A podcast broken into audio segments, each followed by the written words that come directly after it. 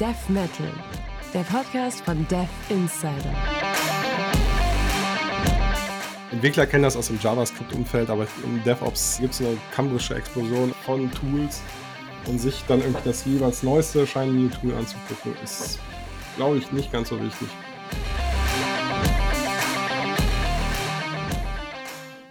Hallo und herzlich willkommen zum Dev Metal Podcast.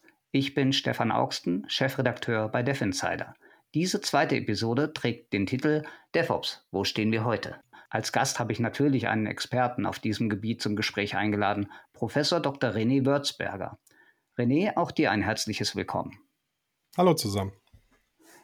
Wie ihr merkt, haben wir uns der lockeren Gesprächsatmosphäre halber aufs respektvolle Du geeinigt, auch wenn das für René als Professor wohl eher ungewohnt ist.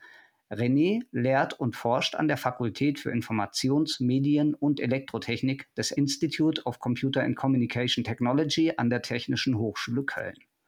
Als Professor für Softwarearchitekturen und Systeme hat er einen breiten Erfahrungsschatz im Bereich der Informatik, doch heute konzentrieren wir uns speziell auf das Unterthema DevOps, vielleicht noch angereichert mit ein bisschen Security und Cloud. Im Rahmen seiner Lehre behandelt René Themen wie die Versionsverwaltung mit Git, Testautomatisierung, Continuous Delivery, Cloud Computing und Containervirtualisierung. Dabei verbindet er theoretische Konzepte mit praktischen Anwendungen und leitet die Studierenden durch den kompletten Lebenszyklus der Softwareentwicklung. René, ich freue mich jetzt auf deine Einblicke in die Zukunft von DevOps und beginne dort, wo auch für dich alles begann, Du hast die DevOps-Bewegung seit ihren Anfängen miterlebt und auch forschend begleitet. Magst du uns einen Einblick geben, wie du erstmals mit der DevOps-Idee in Berührung gekommen bist und was sich seit ihrem Aufkeimen verändert hat? Ja, das war eigentlich so nach meiner Promotionszeit, war ich in der Industrie unterwegs, bei Beratungen, auch bei einem großen äh, Logistikunternehmen und da spielte das Thema auch immer eine Rolle. Eigentlich früher waren beide Gebiete Dev und Ops ganz klassisch getrennt. Das heißt, es gab Entwickler, eine Gruppe von Personen, die haben entwickelt und dann irgendwas an, dann an Operations zum Installieren in verschiedenen Stages, insbesondere der Produktivumgebung, wo dann auch die Endnutzer drauf sind, übergeben. Das hatte so ein, natürlich irgendwie gewisse Nachteile. Das heißt, beide wussten nicht so genau, was die anderen tun. Also für Ops waren die zu installierenden Programme immer so ein bisschen ein kleines Mysterium, eine kleine Blackbox. In den Source Code konnte man eigentlich gar nicht gucken oder wollte das vielleicht auch gar nicht. Und für die Entwickler, also Dev, sind dann umgekehrt die Infrastrukturen, also da, wo das Programm, was man da so entwickelt hat, so hindeployed wird, eben auch ein Mysterium. In dem Sinne, dass man nicht genau wusste, was dann denn da jetzt in Produktion wirklich passiert. Also man hatte keine Monitoring-Möglichkeiten. Das hat dann zur Folge gehabt, ja, bei dem ersten kleineren Problem oder größeren Problem in Produktion gab es ja immer gegenseitiges Fingerpointing, also Ops hat auf Dev gezeigt und andersrum. Obwohl es natürlich gewisse Schnittstellentätigkeiten gab. Ne? Also es mhm. ist jetzt nicht so, dass die Sachen komplett über den Zaun geworfen wurden, sondern irgendwie es gab schon meistens von Ops äh, gewisse Vorgaben, wie so äh, Programme zu liefern sind. Aber das war meistens dann in Form von irgendwelchen Word-Dokumenten, da wurden Vorgaben gemacht, wie dann beispielsweise so ein RPM-Paket zu heißen hat, wie der Dateiname aussehen soll und solche Sachen. Und darüber hinaus vielleicht noch so ein paar Skripte zur Versionierung, aber das war es dann im, im, Wesentlichen schon. Obwohl bei, auf Dev-Seite es immer schon eine gewisse Automatisierung gab, also so ein einigermaßen komplexes Programm zu bauen, ist nicht ganz trivial. Also da gab es schon vorher Tools, äh, dass man einfach dann irgendwann auf den Knopf gedrückt hat oder einen Befehl eingegeben hat und das Programm wurde komplett gebaut, aber eben immer nur bis zu dieser Grenze, so, bis zur Produktion. Und ab da gab es einen gewissen Bruch. Mhm. Ja, und diesen Bruch zu überwinden, das ist eigentlich mit das Ziel von DevOps. Du hast eben schon erwähnt, dass teilweise die Bereiche gar nicht ersichtlich waren. Das heißt, dieses Thema Transparenz, was die anderen tun, war damals natürlich ein Problem. Hat sich das mittlerweile deiner Meinung nach gebessert? Ja, schon. Also wie gesagt, wenn DevOps richtig gelebt wird, dann fällt der Nachteil so ein Stück weit weg. Das zentrale oder das ursprüngliche Mantra von DevOps war mal, you build it, you run it. Also es gibt gar nicht mehr irgendwie so den organisatorischen Bruch, dass es eine Gruppe von Leuten gibt, die entwickeln und eine andere Gruppe, andere Personen, die es dann betreiben, sondern das sollte am besten aus einer Hand heraus gemacht werden. Was natürlich auch gewisse Anforderungen an die Leute stellt. Ne? Da muss man nicht, konnte man sich nicht mehr so spezialisieren, sondern musste schon sich breiter aufstellen. Ja. Ich erinnere mich, dass damals auch schon einige propagiert haben, lieber gemischte Teams zu bilden, als die beiden separat laufen zu lassen. Jetzt ist es organisatorisch natürlich trotzdem manchmal ein bisschen schwierig, die alle in ein Boot zu bekommen. Aber ich glaube, darauf werden wir dann nachher auch noch eingehen. Wir mhm. waren ja eben gerade noch bei den Anfängen von DevOps und mich würde noch interessieren, erschien die Idee dir seinerzeit wie so vielen anderen und auch mir revolutionär oder eher als weitergedachte logische Konsequenz der damaligen IT-Entwicklungen? Ja, also es ist äh, eigentlich wie so vieles in der Informatik auch so eine gewisse, ja, es sind immer so Trendbewegungen. Ne? Also beides hat so Vor- und Nachteile. Ich will jetzt DevOps auch nicht als die eierlegende Wollmilchsau verkaufen. Also die, der DevOps-Ansatz in Reihenform hat auch eine gewisse Nachteile, muss man ganz klar sagen. Aber so vom Gefühl her als Entwickler hat man damals immer schon gesagt, ja Mensch, äh, warum komme ich nur bis zu, genau zu dieser Stelle und ab da ist es für mich dann wirklich Blackbox, was passiert. Also als Entwickler hat man mal gesagt, gib mir mal eine SSH-Shell, ich gucke es mir jetzt selber an, ich habe schon eine Idee, woran es liegen kann. Und das ist heutzutage halt viel besser möglich. Ne? Du weißt ja als Entwickler auch wirklich, was auf Produktion los ist und kannst auf Basis deines Wissens über den Source Code halt viel besser eingreifen bei Problemen. Ja. Das heißt, so ein Ziel äh, von DevOps ist halt eben auch, die Ausfallzeiten zu, zu verringern. Ne? Also früher hat man immer, wenn was passiert war, dann wurden dann so Prozesse abgespult die dann aber mehrere Stunden gedauert haben. Und dann wurden Logfiles von A nach B versendet und so weiter. Äh, das ist heute, und das ist auch ein großes Ziel von DevOps, äh, durchaus besser. Also pa passieren tut immer was. Also DevOps hat nicht zum Ziel, dass die Systeme absolut ausfallfrei sind. Mhm. Das ist einfach nicht erreichbar aus mehreren Gründen. Aber wenn was passiert, dann soll halt mit DevOps der Schaden minimiert werden, also die Ausfallzeiten. Mhm. Du sagst die rein technische Ausfallzeit und da kommt dann noch die organisatorische durch ja, schlecht durchdachte Prozesse und so weiter mit obendrauf. War früher, wie gesagt, mit DevOps ist es aus meiner Sicht besser geworden.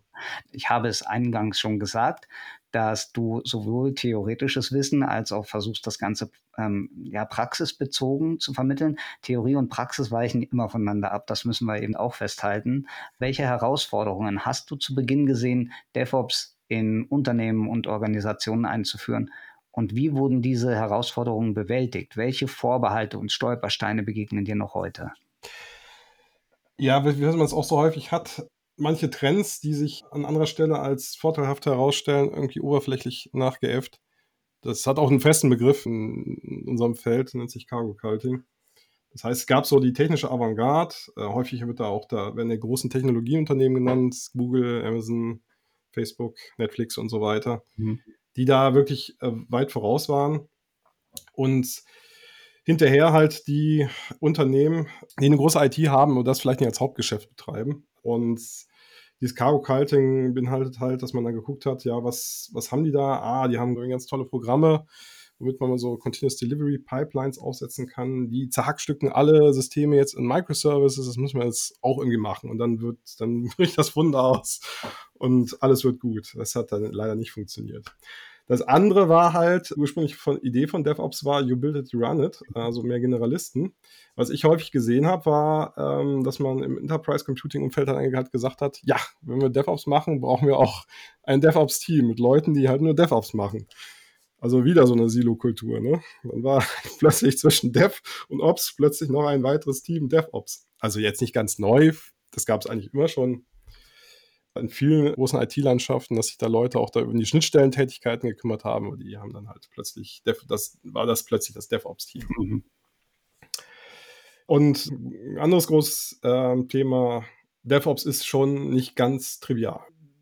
Es gibt viele Technologie-Stacks, die zu beherrschen sind das durchzuautomatisieren, was ja auch ein großes Ziel von, der, äh, von DevOps ist, das heißt, neue Änderungen in Systemen auch schnell in Produktion zu bringen, durch Automatisierung eben, durch Automatisierung der Prozesse, das ähnelt häufig noch ja, ich nenne es immer Rube Goldberg-Maschinen. Das sind diese Kettenreaktionsmaschinen. Die kennen man vielleicht aus dem Internet, die dann so wahnsinnig lang laufen und total absurd sind.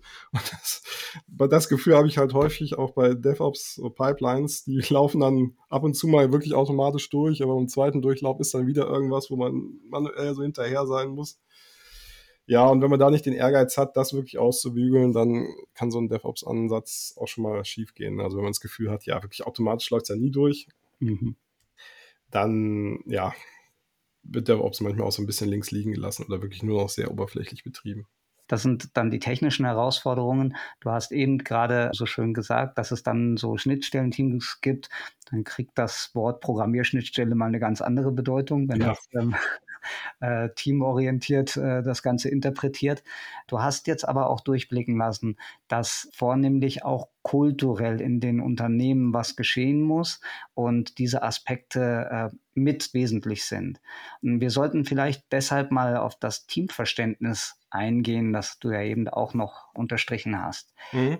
Wie hat sich denn die Zusammenarbeit zwischen Entwicklerinnen und Entwicklern sowie Operations-Teams im Kontext von DevOps entwickelt? Und welchen Einfluss hat die interdisziplinäre Kollaboration wirklich auf die Effizienz und Qualität der Softwareentwicklung? Ja, also ich kann es jetzt nicht wirklich quantifizieren. Ich habe es jetzt da in meiner Industriezeit nie wirklich in dem Sinne erforscht, aber immer so vom Gefühl her ähm, wollten ja alle das immer schon. Ne? Also die Entwickler wollten wissen, was in Ops stattfindet und auch umgekehrt. Ne? Also die typischen Administratoren, die im Ops unterwegs sind, die wollten halt auch schon früh informiert werden, was denn da so auf sie zukommt. Ne? Also bei den Leuten, die es gemacht haben, ist das immer schon sehr gut angekommen das zum einen. Zum anderen muss man halt sagen, das ist tatsächlich jetzt vielleicht aus Management-Sicht so ein kleiner Knackpunkt bei DevOps. Wenn man das in Reinkultur betreibt, im Sinne von you build it, you run it, kann es natürlich passieren oder hat man das Zusatzrisiko. Wenn das Team plötzlich sich einig ist und das Unternehmen verlässt, dann hat man nicht nur Dev weg, dann hat man auch Ops weg. Und das ist dann natürlich schon ein gewisses Risiko, was man früher bei diesem eher tayloristischen Ansatz äh, hatte, wirklich jeder irgendwie so ne, seinen Bereich beackert hat, in dem Fall nicht so hatte. Also wenn dann plötzlich mal so der Entwicklungsdienstleister sich verabschiedet hat mit den Entwicklern, dann hatte man trotzdem noch irgendwie ja Ops, die dann halt das, die aktuelle Version am, am Laufen gehalten haben und das auch in der Regel auch ganz gut gemacht haben.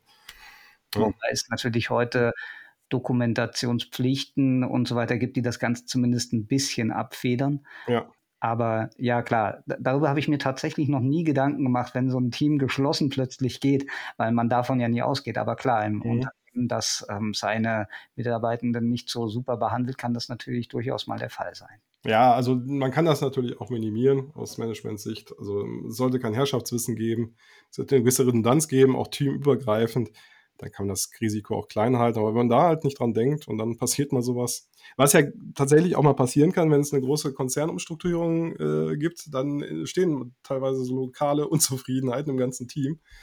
Und dann kann da sowas halt schon mal passieren. Und wenn man dann, wenn die Leute dann Herrschaftswissen haben und das mitnehmen, dann hat man da an der Stelle ein vielleicht größeres Problem als im klassischen Ansatz. Das stimmt.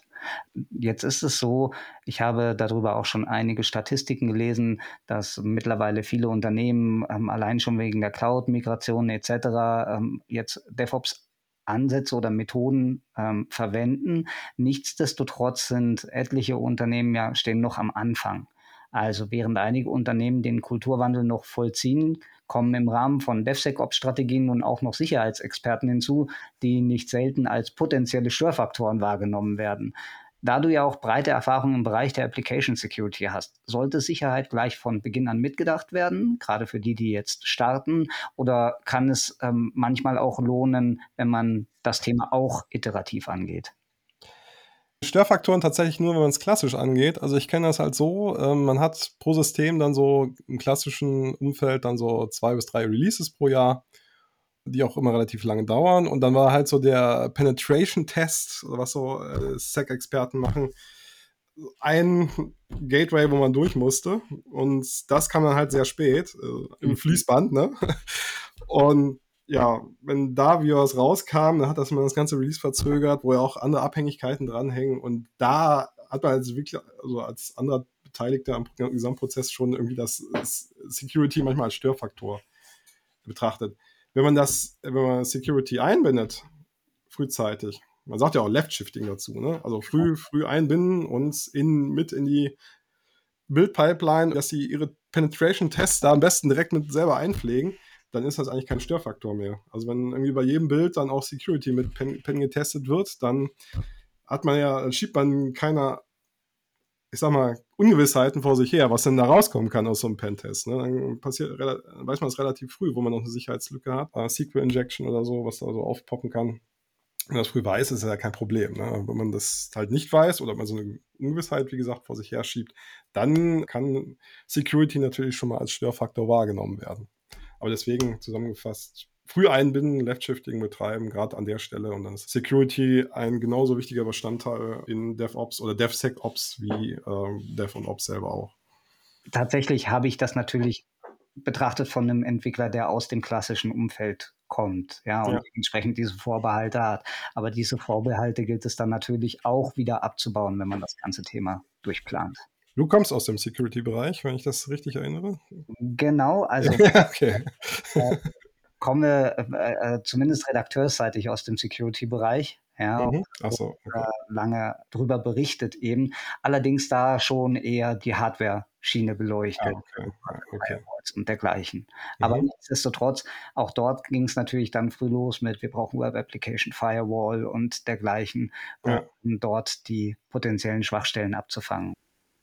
Jetzt haben wir langsam schon diesen kleinen Schwenk hin zur Technik gemacht. Ja, und es wird immer propagiert, DevOps ist Kultur, die Tools spielen eher eine untergeordnete Rolle und so weiter. Nichtsdestotrotz ist die technische Seite natürlich auch wichtig.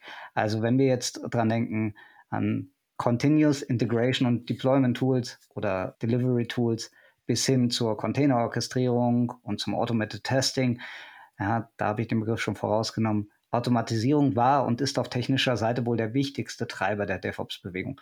Welche Tools sind deiner Meinung nach unabdingbar oder, wenn du nicht unbedingt bestimmte Tools nennen möchtest, auf welche technischen Bereiche sollte man sich gerade zu Beginn konzentrieren? Ja, okay, ich habe äh, jetzt insbesondere mit Bachelorstudenten und Studentinnen zu tun, die im fünften Semester sind. Da kann man jetzt nicht allzu viel voraussetzen, aber ich meine, okay, das hört sich wieder nach typisch Hochschule an. Ein ganz konkretes Tool möchte ich jetzt nicht empfehlen. Also das, da gibt es auch so viel und Neuentwicklungen, das ist schon wieder veraltet bei Ausstrahlung der Folge, mhm. äh, wenn ich es jetzt sage. Ja, vielleicht, also was wir jetzt einsetzen, ist äh, GitLab. Das ist, da ist relativ viel aus einem Guss. Also GitLab ist irgendwie erstmal so entstanden als Server für, für Git-Repositories, aber kann mittlerweile viel mehr, auch gerade was so das Bauen dann von Software angeht, also in Form von Continuous Delivery Pipelines, da kann man schon relativ viel machen. Das setze ich in der Lehre auch ein. Also ist mir auch relativ wichtig, dass da nicht nur irgendwas theoretisch erzählt wird, sondern dass die Studierenden da auch wirklich mal so das versuchen, so, so ein kleines Projekt da umzusetzen an der Stelle. Mhm. Ja, Alternative wäre beispielsweise der Jenkins, wobei der sich jetzt, ähm, habe ich früher viel einge, da hieß der noch Hudson, da hat da irgendwie mal irgendwann eine Umbenennung oder einen Fork gegeben. Jetzt heißt der Jenkins, das ist auch so ein klassischer CI-CD-Server. Mhm. Aber äh, was ich auch empfehle, ist so auch so ein bisschen sich nochmal die Bread and Butter Tools anzugucken. Was also in meinem Studien so gar nicht gelehrt wurde, war ja so administrative Tätigkeiten oder sich mal überhaupt auf der Linux-Kommandozeile auszukennen. Mhm, okay. Die wichtigsten Befehle und wie es da funktioniert, mit, auch mit Redirections und Pipelining und so weiter. Also wenn jemand Zeit hat und irgendwie weder irgendwie CI-CD-Tools kennt, noch sich auf der Linux-Kommandozeile auskennt, da würde ich erst es empfehlen mal. Aber das, das braucht man in 20 Jahren auch noch so und dann kann man das Wissen SS, glaube ich, auch noch verwenden. Bei den anderen Tools, ob es die jetzt so noch so gibt, würde ich jetzt erstmal Nein sagen. Jetzt hast du Git schon öfter erwähnt, äh, GitLab, GitHub, äh, gibt noch weitere, ähm, beispielsweise Codeberg und so weiter, diese Versionskontrollsysteme, ohne die der DevOps-Hype in dieser Form, Form, wohl nie möglich gewesen wäre. Wie mhm. stehst du zu den zwischenzeitlichen Entwicklungen im Git-Ökosystem, also beispielsweise den Einfluss, ich sag mal, ehemals proprietär ausgerichteter Hersteller oder auch den gefühlten Tool-Wildwuchs?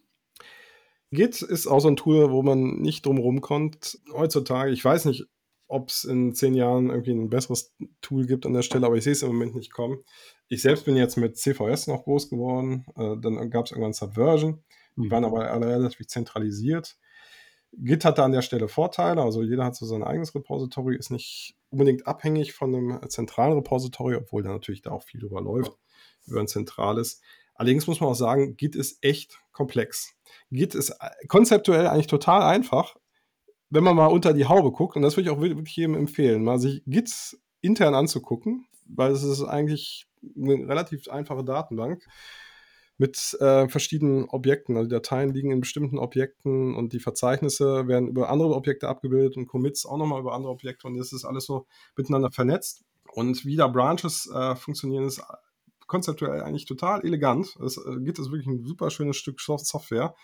Aber man muss wirklich Konzepte unter der Haube meines Erachtens verstanden haben, um sicher damit umgehen zu können. Weil ich glaube, das kennt jeder Entwickler, für den Git neu ist. Man hat da selbst steht ja relativ schnell vor der Situation, na, jetzt lösche ich alles und check alles nochmal neu oder äh, pull alles nochmal neu, weil ich den wirklich die Übersicht verloren habe. Ne? Und das sollte man natürlich vermeiden, ne? wenn man dann noch Sachen hat, Änderungen, die noch nicht eingepflegt wurden, also committed wurden, dann sind die natürlich dann verloren. Es gibt, äh, muss man mal nach googeln, ich habe es jetzt auch nicht präsent, können wir vielleicht in die Shownotes mit reinpacken. Es gibt einige Web-Tools, äh, die Git visualisieren. Damit kann man mal anfangen. Da kann man dieses Branching äh, gut verstehen, was komplex ist äh, in Git, weil man ja nicht nur lokale Branches hat, sondern im Remote-Repository, wo man hinpusht, dann auch wieder Branches. Ähm, wie das zusammenspielt, das kann man sich relativ gut visualisieren lassen. Man kann aber auch, also es gibt dieses Standard-Gitbook, das ist auch auf dieser offiziellen äh, Git-Seite verlinkt. Und da wird relativ viel über die Konzepte geschrieben. Das ist für mich auch eine sehr empfehlenswerte Quelle. Und man kann natürlich, wenn man so ein bisschen den Vorschein sich äh, bemühen will, auch mal in das .git-Verzeichnis gucken. Mhm. Weil, wie gesagt, konzeptuell ist Git nicht schwierig. Es wird alles irgendwie über Dateien abgebildet, die aufeinander verweisen mit letzten Hash-Strings. Spielen eine große Rolle. Und wenn man da so ein bisschen, wie gesagt, den Forscher in sich bemühen will, kann man sich das auch mal selber angucken. Das ist echt nicht, eigentlich nicht, nicht kompliziert. Das kann kompliziert werden, wenn es viele Objekte werden, aber die, die Konzepte sind in sich eigentlich einfach. Klingt super. Ich würde mich auf jeden Fall freuen, wenn du mir da nochmal ein paar Links zuschickst, dass wir die mit reinpacken können. Ja, kann ich gerne mal gucken. Perfekt. Du befasst dich im Rahmen deiner Lehre auch mit infrastrukturellen Themen. Mhm. Und hier spielt automatisch, wenn man DevOps hört, auch immer die Cloud eine Rolle. Wie hat Cloud Computing DevOps beeinflusst und welche neuen Möglichkeiten hat es eröffnet? Stichwort Cloud-native Entwicklung. Wie sehr profitiert DevOps von der Cloud und vice versa? Mhm. Ja, es sind natürlich eigentlich erstmal getrennte Gebiete, aber wie das so häufig ist, ähm, ich hatte vorhin auch Microservice gesagt, so Cloud Computing, DevOps, Microservices also sind eigentlich unabhängige Themen. Also man kann, muss nicht immer alles drei auf einmal machen, aber die begünstigen sich natürlich.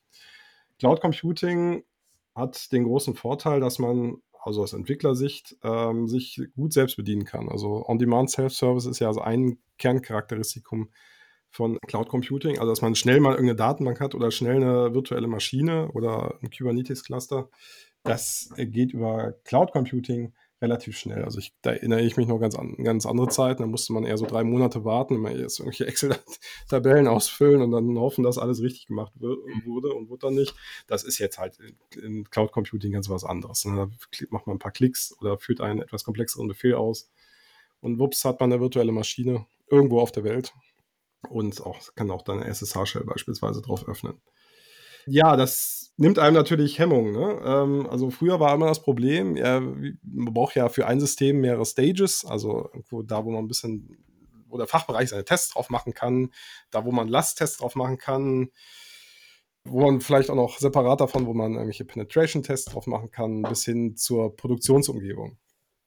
Früher war es halt ausgeschlossen, dass man irgendwie, während man noch über zwei Jahre die 1.0er-Version von irgendeinem System entwickelt, dass man irgendwie schon ganz früh anfängt, die Produktionsumgebung aufzusetzen.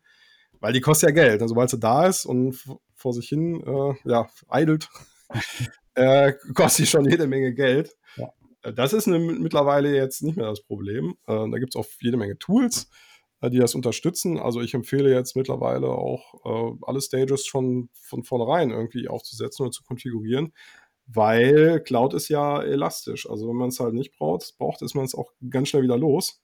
Ja, also ich kann auch so eine Produktions- oder Präproduktionsumgebung von mir aus äh, schnell irgendwie aufsetzen, da meine Tests drauf fahren und auch direkt wieder abbauen.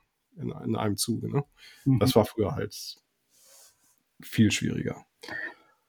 Wobei man da natürlich äh, immer darauf hinweisen muss, wirklich nicht vergessen, das Ganze abzureißen, weil wenn ja, ja, ja. Gerade das, äh, diesen Idle State, ja, der bedeutet nicht, dass es nichts mehr kostet, sondern ich muss dann halt. Nee, nee, muss schon abreißen. Also virtuelle Maschinen, die so da sind und nichts tun, die kosten auch Geld. Richtig. Das muss man halt wissen bei Cloud Computer. Man muss sich schon wirklich mit den Abrechnungsmodellen auseinandersetzen. Ja. Also das Pay-per-Use ist halt so, ja, so halb gelogen, wie du sagst, ne? Pay-per-Use. Ja. Wird es nicht benutzt, aber es ist halt wie ein Auto, das in der Garage steht. Ne? Das kostet auch Versicherung. Ja. Ohne dass ich es benutze. Dann sind wir jetzt äh, schon langsam beim Thema neue Technologien, ähm, wobei die Cloud ja nicht neu ist, aber für manche ist es, glaube ich, immer noch Neuland im eher ein bisschen konservativen Deutschland. Nichtsdestotrotz, ich muss diese Frage angesichts des aktuellen äh, KI Large Language Model Hypes fast zwangsläufig mhm. stellen. Welche Auswirkungen könnten künstliche Intelligenz, maschinelles Lernen, Large Language Models auf die Praktiken und Prozesse von DevOps haben? Befasst ihr euch an eurer Fakultät bereits damit? Ja, also wir wollen es, sagen wir mal. Jetzt kann ich vielleicht einen kleinen Werbeblock einblenden. Ich, wir suchen jemanden in nächster Zeit, bald kommt die Ausschreibung raus, packen wir vielleicht auch in die Shownotes, wenn sie da ist.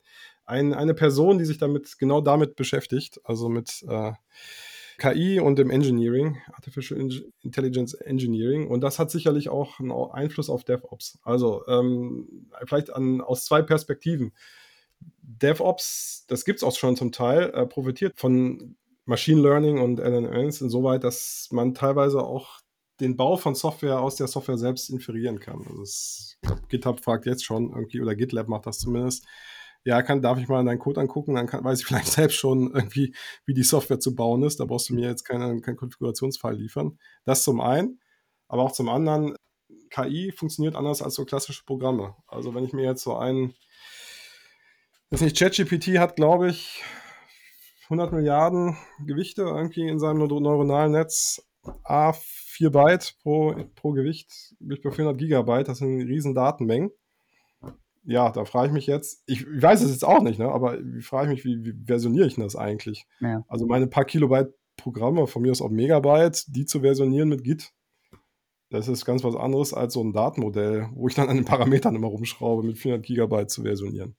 Muss ja nicht über 400 Gigabyte sein, aber so die Größenordnung, ne? Mhm. Wie mache ich das? Also, da muss man sicherlich noch bei DevOps und den klassischen Tools noch ein Stück weit umdenken. Überhaupt die Versionierung. Also mache ich das ist das überhaupt noch richtig, jetzt so irgendwie das alles in einer großen Datei zu halten und die zu versionieren? Oder gibt es da jetzt bessere Methoden? Ne? Also keine Ahnung, ich, mir schwirren nur die Fragen im Kopf. Die Antworten habe ich jetzt ehrlich gesagt nicht. Aber ich glaube, das wird schon einen gewissen Einfluss auf DevOps auch haben. Tatsächlich ist mir noch durch den Kopf gegangen, dass das Ganze natürlich auch unterstützend beispielsweise bei diesem Abriss einer Infrastruktur zum Einsatz kommen kann. Ja, das muss ich mir, glaube ich, mal genauer anschauen. Und da wir uns nun so viel über Kultur, technische Aspekte unterhalten haben, wie wichtig ist es deiner Meinung nach für DevOps-Teams, sich ständig weiterzubilden und auf dem Laufenden zu bleiben? Und welche Lehr- oder Lernressourcen kannst du da empfehlen? Hast du ja, jetzt muss ich wieder sagen, dass ich ein bisschen vielleicht eine verzerrte Sicht habe. Bin jetzt auch schon etwas länger an der Hochschule. Hat ja eben schon gesagt, also für mich sind grundlegende Konzepte immer etwas nützlicher als irgendwie das aktuelle Shiny New Tool.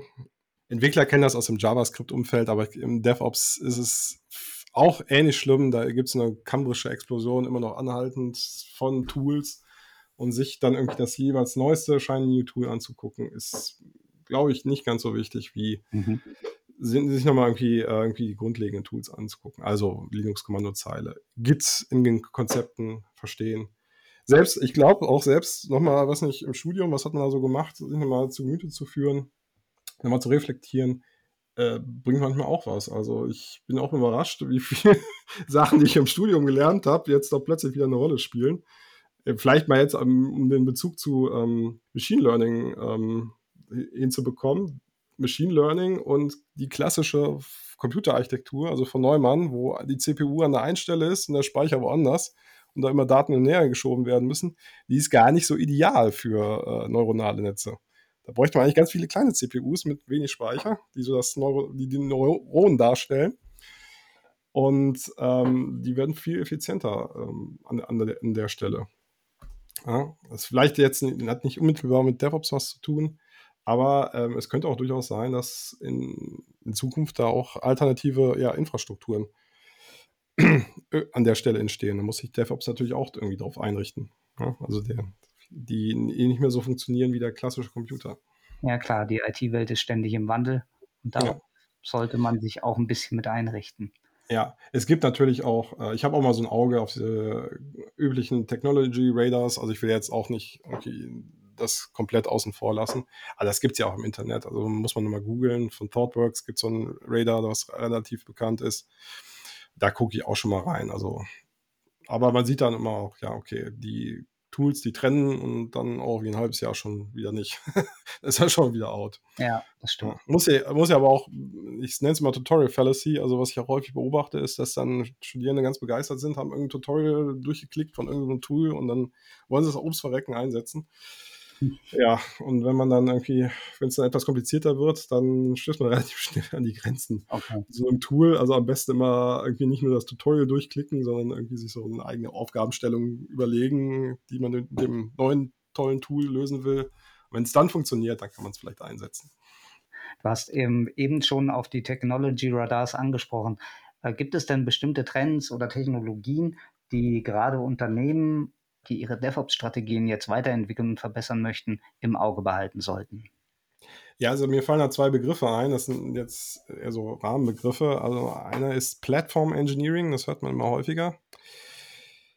Ja, da weiß ich jetzt gar nicht, wie ich es definieren soll. Ich habe aber das Gefühl, unter der Haube verbirgt sich wieder so ein, ja, nicht ein Gegentrend, aber irgendwie schon so ein Trend zur Konsolidierung von DevOps. Ne, was natürlich äh, größere IT-Landschaften nicht haben wollen, ist, dass jedes DevOps-Team so seinen eigenen Lieblings-Tool-Stack da benutzt.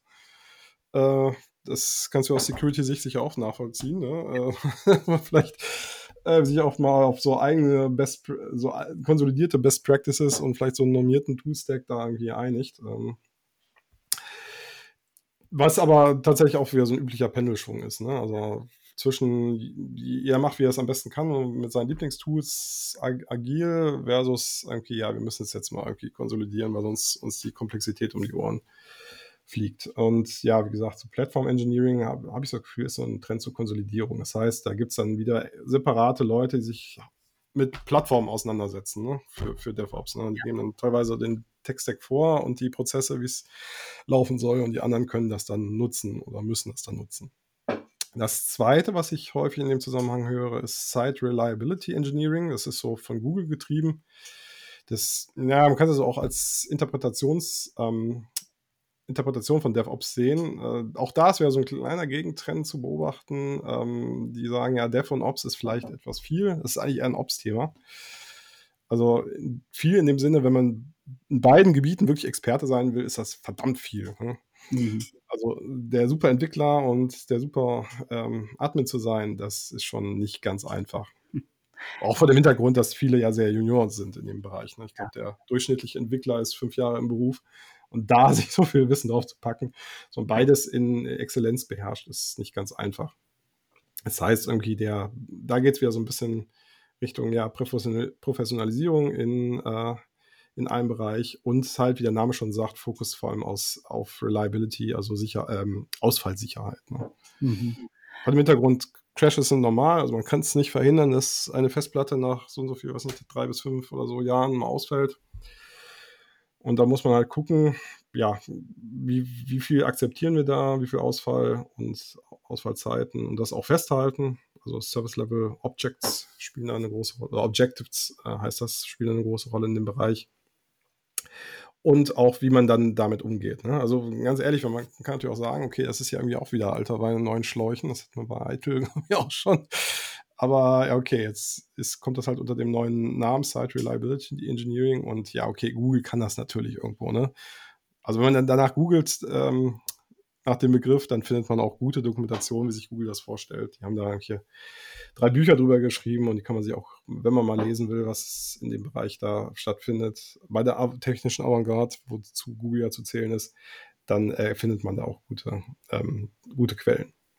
Ja, danke für den Tipp. Und dann möchte ich zum Abschluss, dass du noch einen kleinen Blick in die Glaskugel wirst.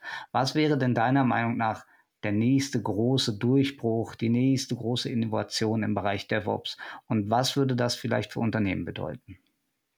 Ja, ich bin ja nicht der Glaskugel-Experte. Also wenn ich wüsste, was die nächste disruptive Änderung ist, das, äh, wenn ich das so genau wüsste, dann äh, würde ich vielleicht sogar irgendwie mich da direkt schon drauf fokussieren. Nee, ich, jetzt in dem Bereich habe ich jetzt Schwierigkeiten, mir irgendwie das iPhone vorzustellen oder irgendwie sowas wie ChatGPT oder so, dass plötzlich alles irgendwie das Potenzial hat, ganz anders zu laufen und disruptiv heißt ja auch irgendwie, dass plötzlich alte Sachen irgendwie plötzlich komplett obsolet, obsolet werden. Da sehe ich jetzt ehrlich gesagt nicht viel. Aber äh, wo ich jetzt gerade ChatGPT sage, das haben wir eben schon angesprochen, muss ich äh, als DevOps-Experte auch auf äh, solche disruptiven Änderungen, die aber aus anderen Bereichen kommen, äh, einstellen können. Ne? Also wenn jetzt einer sagt, ja, ist, wir wollen jetzt in dem Projekt aber auch so ein Chatbot haben, basierend auf so einer generativen KI und unser Modell ist jetzt halt mal so und so groß. Wir wollen halt aber auch versionieren, dann muss man halt auch Antworten liefern können. Da kann man nicht sagen, nee, nee, hier in dem Git-Repository aber bitte maximal ein Gigabyte und mehr nicht. Das geht dann halt nicht. Ne? Ähm, also man muss sich schon auf solche Änderungen einstellen, beispielsweise. Aber auch wie gesagt, äh, man wird auch profitieren. Ähm, ich sehe da auch, dass KI ähm, an den Praktiken in DevOps ähm, was ändern wird, ne? dass man irgendwie da weiter unterstützt wird. Ein Beispiel hatte ich aber auch schon genannt, ist, dass man nicht alles von Grund auf selber machen muss, ne? dass man beispielsweise irgendeine generative KI sagt, hier, das ist die Codebase, ich brauche dafür jetzt ein GitLab CI-File, generiere mir das bitte. Und dann hat man in der Regel äh, schon einen ganz guten Startpunkt. Vielleicht muss man noch was nachbessern, aber ist meistens einfacher, als es von Grund auf selber zu schreiben zu müssen, wie es bisher gelaufen ist. Das ist wohl wahr. Also bleibt am Ende der Blick über den Tellerrand noch festzuhalten für angehende DevOps-Experten. Danke, René, für deine Einblicke ins DevOps-Thema, auch wenn manches nach wie vor ein bisschen nebulös ist und wir nicht genau abschätzen können, wohin die Reise geht. Aber du hast, finde ich, einen sehr guten Überblick gegeben, was denn die aktuellen Entwicklungen sind. Und ich hoffe, dass du im Rahmen deiner Lehrtätigkeit und ähm, deiner Forschungstätigkeit doch noch den einen oder anderen disruptiven Ansatz sehen wirst, der das ganze Thema vorantreibt. Vielen Dank, René, für deine Zeit und ich hoffe, wir hören uns mal wieder. Ja, vielen Dank. Hat Spaß gemacht. Danke, mir auch. Dementsprechend bleibt mir nur noch zu sagen, bis zur nächsten Folge. Alles Gute für Sie, liebe Zuhörerinnen und Zuhörer. Wir hören uns. Ciao.